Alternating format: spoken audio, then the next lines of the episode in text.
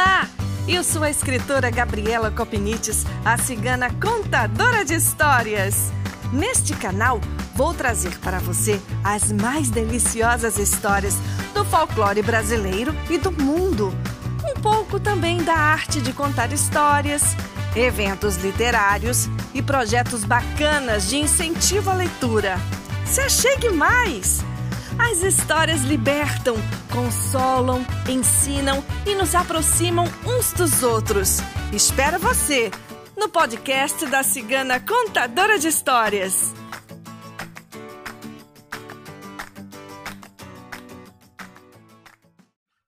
Essa história que eu vou contar para você veio da coleção Clássicos Infantis da editora Paulus e tem tradução e adaptação da maravilhosa escritora Tatiana Belink. Essa minha história fala de magia, fala de recompensa e tem também um ser especial, um ser genial, um ser encantado. E essa minha história foi recolhida pelos irmãos Grimm e ela se chama O Gênio na Garrafa. Era uma vez um pobre lenhador que trabalhava desde a manhã até a noite fechada. Quando finalmente ele conseguiu juntar um pouco de dinheiro, disse ao seu menino: Você é meu filho único e quero aplicar o meu dinheiro que ganhei com o suor do meu rosto na sua instrução. Se você aprender alguma coisa que preste, poderá me sustentar na minha velhice quando os meus membros estiverem endurecidos e eu tiver de ficar sentado em casa. Então, o menino foi para uma boa escola, estudou com afinco, de modo que os seus mestres o elogiavam, e ficou algum tempo por ali. Ele terminou um par de cursos, mas ainda não tinha se formado em tudo. Quando aconteceu que o pouco dinheiro que o pai economizara se acabou e ele teve de voltar para casa. Ai, disse o pai tristonho, não posso dar-lhe mais nada. E com esta carestia, não consigo tampouco ganhar nem um vintém a mais que seja para o pão de cada dia.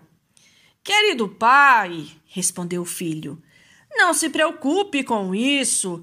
Se Deus quiser, tudo terá sido para melhor. Eu vou me arranjar. Quando o pai ia sair para a floresta para ganhar alguma coisa com a lenha preparada, o filho disse: Eu quero ir com você e ajudá-lo, pai. Sim, meu filho, disse o pai, mas isto lhe será muito difícil. Você não está acostumado ao trabalho duro e não vai aguentar. Além disso, eu não tenho um machado sobrando nem dinheiro para poder comprar um novo. Vá procurar o vizinho, respondeu o filho. Ele lhe emprestará o seu machado até que eu possa ganhar o bastante para comprar um para mim. Então, o pai tomou um machado emprestado do vizinho e, no dia seguinte, de manhã cedinho, os dois saíram juntos para a floresta. O filho ajudou o pai com esforço e animado sem se cansar. E quando o sol estava a pique sobre eles, o pai falou: Vamos descansar e almoçar. Depois o trabalho rende o dobro. O filho pegou o seu pedaço de pão e disse: Descanse, pai. Eu não estou fatigado. Quero passear um pouco pela floresta e procurar ninhos de passarinho. Oh, rapazinho tolo, disse o pai. Para que quer ficar correndo de um lado para o outro só para ficar cansado e depois não poder erguer o braço? Fica aqui sentado ao meu lado. Mas o filho se embrenhou na floresta, comeu seu pão muito contente e espiou por entre os galhos a ver se encontrava algum ninho. Assim, ele andou de um lado para outro, até que chegou a um grande carvalho que devia ter muitos séculos de idade e cujo tronco cinco homens não poderiam abraçar. Ele parou, olhou para a árvore e disse: Aqui muitos pássaros devem ter construído seus ninhos. Mas aí pareceu-lhe de repente ouvir uma voz. Prestou atenção e ouviu gritar em tom bastante abafado: Deixe-me sair! Deixe-me sair! Olhou em volta e não conseguiu ver nada, mas pareceu-lhe que a voz saía de dentro da terra. Então gritou: Onde está você? A voz respondeu: Estou encolhendo aqui embaixo, junto das raízes. Deixe-me sair! Deixe-me sair! O estudante começou a cavucar debaixo da árvore e a procurar entre as raízes, até que por fim encontrou, num pequeno desvão, uma garrafa de vidro. Levantou-a e segurou-a contra a luz, e então viu lá dentro uma coisa que parecia um sapo pulando para cima e para baixo. Deixe-me sair! Deixe-me sair! ouviu de novo. E o garoto, que não desconfiava de nada de mal, tirou a rolha da garrafa. Imediatamente escapou dela um gênio que começou a crescer e cresceu tão depressa que em poucos instantes surgiu diante do estudante uma figura terrificante do tamanho da metade da árvore. Sobe! urrou a aparição com voz apavorante. Qual é o seu prêmio por ter me libertado? Não, respondeu o estudante sem se assustar. Como posso saber disso? Então eu lhe direi, gritou o gênio. Vou quebrar-lhe o pescoço em troca disso. Isso você devia ter me dito antes, respondeu o estudante. Aí eu teria deixado lá dentro, mas minha cabeça tem que permanecer no lugar. A recompensa merecida, esta você vai ganhar, gritou o gênio. Ou pensa que foi por benevolência que me deixaram trancado dentro da garrafa por tanto tempo? Não, foi por castigo. Eu sou o poderoso Mercúrios. Quem me soltar terá o pescoço quebrado. Mas nem bem ele estava lá dentro, o estudante tampou depressa a garrafa com a mesma rolha, pôs a garrafa de volta no antigo lugar e o gênio foi logrado. Agora o estudante queria voltar para junto do pai, mas o gênio gritou muito lamentoso: Deixe-me sair! Oh, deixe-me sair! Não, respondeu o estudante.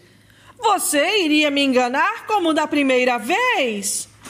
Você está pondo a perder a sua própria felicidade, meu rapaz, disse o gênio.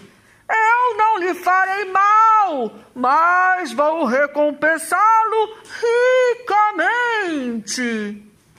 Aí o estudante pensou: vou tentar. Quem sabe ele mantém a palavra. Eu não deixarei que ele me faça mal. Então tirou a rolha e o gênio saiu como da primeira vez. Espreguiçou-se e ficou do tamanho de um gigante.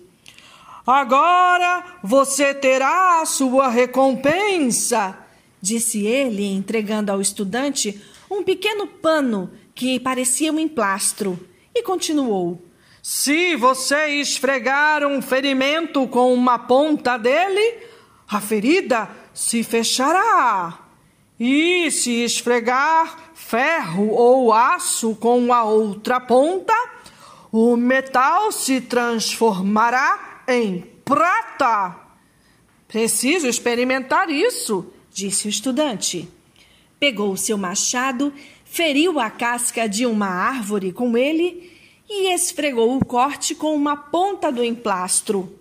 Imediatamente o corte se fechou e a casca sarou. Muito bem, a coisa funciona, disse ele ao gênio. Agora podemos nos separar. O gênio agradeceu-lhe por sua libertação e o estudante agradeceu ao gênio pelo presente e voltou para junto do pai. Por onde você andou passeando? perguntou o pai. Por que esqueceu o trabalho? Bem que eu disse logo que você não seria capaz de fazer coisa alguma. Não se zangue, pai, eu vou alcançá-lo. Sim, alcançar, alcançar, disse o pai irritado. Isto não é tão fácil. Pois preste atenção, pai. Vou lá derrubar esta árvore agora mesmo. E vou derrubá-la tão bem que ela vai tombar com um estrondo. Então ele pegou o seu machado, esfregou-o com um emplastro e desferiu uma possante machadada na árvore. Mas, como o ferro tinha virado prata, a lâmina perdeu todo o corte. Ei, pai, veja que machado ruim você me deu. Ele entortou todo com o primeiro golpe. O pai se assustou e disse: Ai, meu filho, o que foi que você fez? Agora terei de pagar pelo machado e não sei como nem com quê. Ah, é esta a vantagem que me traz o seu trabalho. Não se zangue, pai, respondeu o filho. Eu vou pagar pelo machado. Oh, seu bobalhão! exclamou o pai. Com que você vai pagá-lo se não tem nada além do que lhe dou? Tolices de estudante, é só o que tem na cabeça, mas de cortar lenha você não entende é nada. Dali a pouco o estudante disse: Pai, Agora que eu não posso trabalhar mais mesmo, é melhor que encerremos a jornada. Vamos para casa? Qual o quê? respondeu o pai. Você pensa que eu quero cruzar os braços no colo como você? Eu ainda preciso trabalhar. Mas você pode se mandar para casa? Ô oh, pai, é a primeira vez que estou aqui no meio da floresta. Eu não sei encontrar o caminho de volta para casa sozinho. Venha comigo. Como a sua cólera já se acalmara, o pai se deixou persuadir e voltou com o filho para casa. Então lhe disse: Vá e venda o machado estragado e veja o que pode conseguir por ele. Vou tratar de ganhar a diferença com o meu trabalho para pagar ao vizinho o machado que você estragou, menino. No dia seguinte, o filho pegou o machado e levou-o à cidade, a um ourives, especialista em metais preciosos. Este fez a prova, colocou o machado na balança e disse: Ele vale quatrocentos talheres. Eu não tenho tanto dinheiro para pagar à vista. Esta prata é de excelente qualidade. O estudante falou: Dê-me o quanto tiver em dinheiro, eu espero pelo restante em confiança. O ourives, então, pagou-lhe trezentos talheres e ficou devendo cem. Com isso, o estudante voltou para casa e disse: Pai, eu tenho dinheiro. Vá e pergunte o que o vizinho quer pelo seu machado. Isso eu já sei, disse o pai um taler e seis décimos. Então, pai, dele dois talheres e doze décimos. Isto é o dobro, é suficiente. Tá vendo, pai? Eu tenho dinheiro de sobra. E com isso, ele entregou ao pai cem talheres e disse: Nunca mais vai lhe faltar nada, meu pai. Viva agora em conforto. Meu Deus! disse o velho. Como foi que lhe veio essa riqueza? Então o filho contou-lhe como tudo acontecera e como ele, confiante na sorte, fizera tão rico achado. Mas com o dinheiro que sobrou, o rapaz voltou para a escola e continuou seus estudos. E agora, como podia curar todos os ferimentos com seu emplastro encantado, ele se tornou o médico mais famoso do mundo inteiro. E assim termina esta história. Espero que você tenha gostado desta história tanto quanto eu. Até uma próxima! Um beijo grande da cigana contadora de histórias!